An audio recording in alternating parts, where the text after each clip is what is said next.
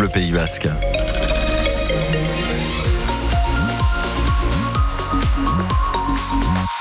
Avec Juliette Bourgo, bonjour Juliette. Bonjour Médéric, bonjour à tous et à toutes.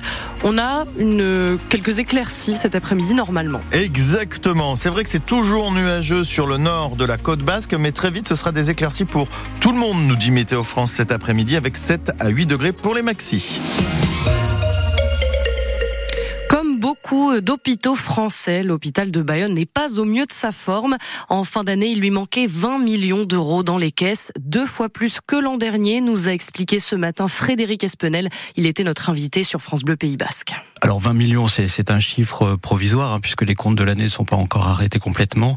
Donc on sera peut-être un peu un peu en dessous, un peu dessous. De toute façon, c'est effectivement euh, une situation qui peut nous poser euh, des difficultés à la fois pour assurer la trésorerie de l'établissement et puis surtout pour assurer nos investissements futurs. Donc il est important qu'on retrouve une trajectoire budgétaire qui soit plus satisfaisante. Il y a plusieurs facteurs euh, à ce déficit et essentiellement des facteurs qu'on appelle exogènes, c'est-à-dire qui ne dépendent pas de l'hôpital.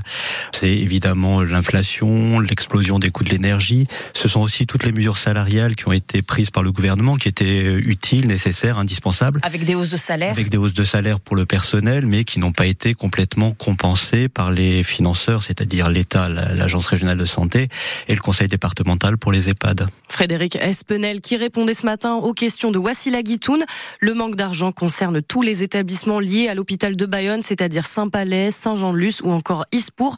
Toute l'interview est à retrouver sur le site internet de France Bleu Pays Basque.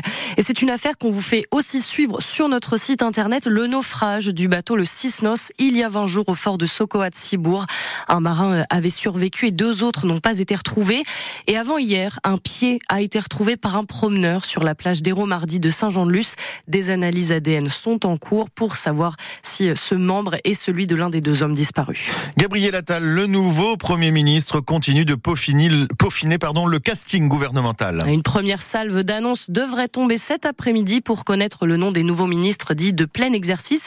Et les nouveaux secrétaires d'État devraient être annoncés plus tard dans un second temps. Par ailleurs, Gabriel Attal commence à recevoir aujourd'hui chacune des organisations syndicales, patronales et organisations d'élus. C'est également lui, Gabriel Attal, qui aura le dernier mot sur l'augmentation ou non du prix de l'électricité. Les tarifs doivent augmenter de 10% en février. Le gouvernement a prévu de mettre fin au bouclier tarifaire. Pour la première fois en quatre ans, la commission de régulation de l'énergie va elle proposer une légère baisse des prix de 0,35%. La conférence des évêques de France a dit oui hier pour bénir le couple divorcé et les couples divorcés et les couples euh, de même sexe. Oui, le pape et les autorités du Vatican avaient eux aussi dit oui en décembre, alors que la semaine dernière, neuf évêques réfractaires, dont Marc Caillé, celui de Bayonne, avaient appelé à ne bénir que des individus des individus et non des couples. Trois semaines après le tollé provoqué par le soutien d'Emmanuel Macron à Gérard Depardieu, un collectif d'associations féministes et de syndicats appellent à se rassembler partout en France aujourd'hui devant les tribunaux et les préfectures. Gardez votre vieux monde, nous en voulons un sans violence sexiste et sexuelle, c'est leur, c'est leur mot d'ordre. Gérard Depardieu qui avait tenu des propos obscènes dans un documentaire de complément d'enquête et qui est mis en examen pour viol depuis 2020. Un champion de NBA débarque au Pays Basque. Boris Dio, aussi champion d'Europe et ancien capitaine des Bleus. Et il ne va pas se contenter de signer des autographes, il va bien jouer dimanche contre une sélection de jeunes joueurs basques avec son équipe de Biscarros.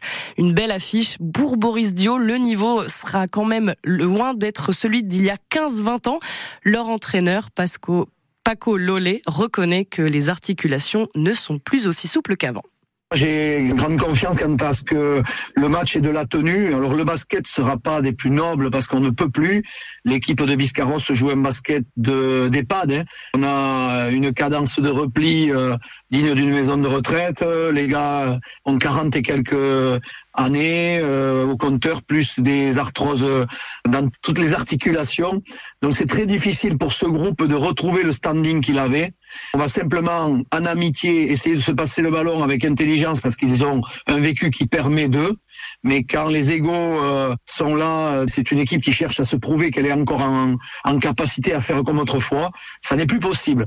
Donc sachez que les jeunes de 25 ans euh, d'Iparalde vont nous courir dans les pattes et risquent d'être euh, déjà de beaux adversaires Le match, ce sera donc dimanche à la salle Fial de Biarritz à 20h.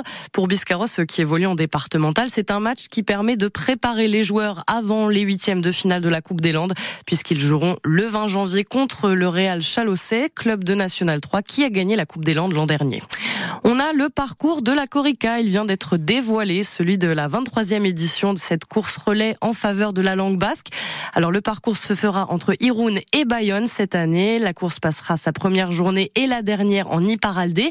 Elle arrivera par Andaille le 14 mars, jour du grand départ. Elle va traverser les trois provinces durant toute la nuit avant de filer vers la Navarre.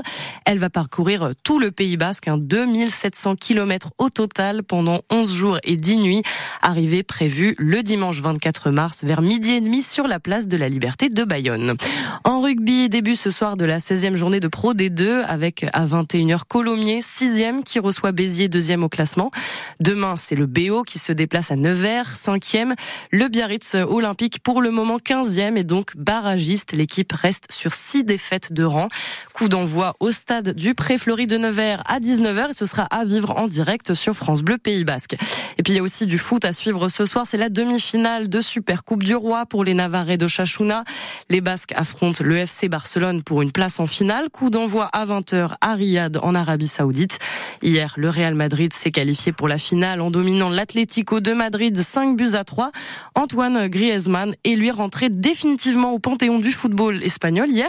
L'attaquant formé à Bayonne et passé par la Real Sociedad, on le rappelle, est devenu le meilleur buteur de l'histoire de l'Atlético de Madrid devant la légende espagnole Luis Aragonés, Grisou qui est désormais le seul meilleur buteur du club espagnol.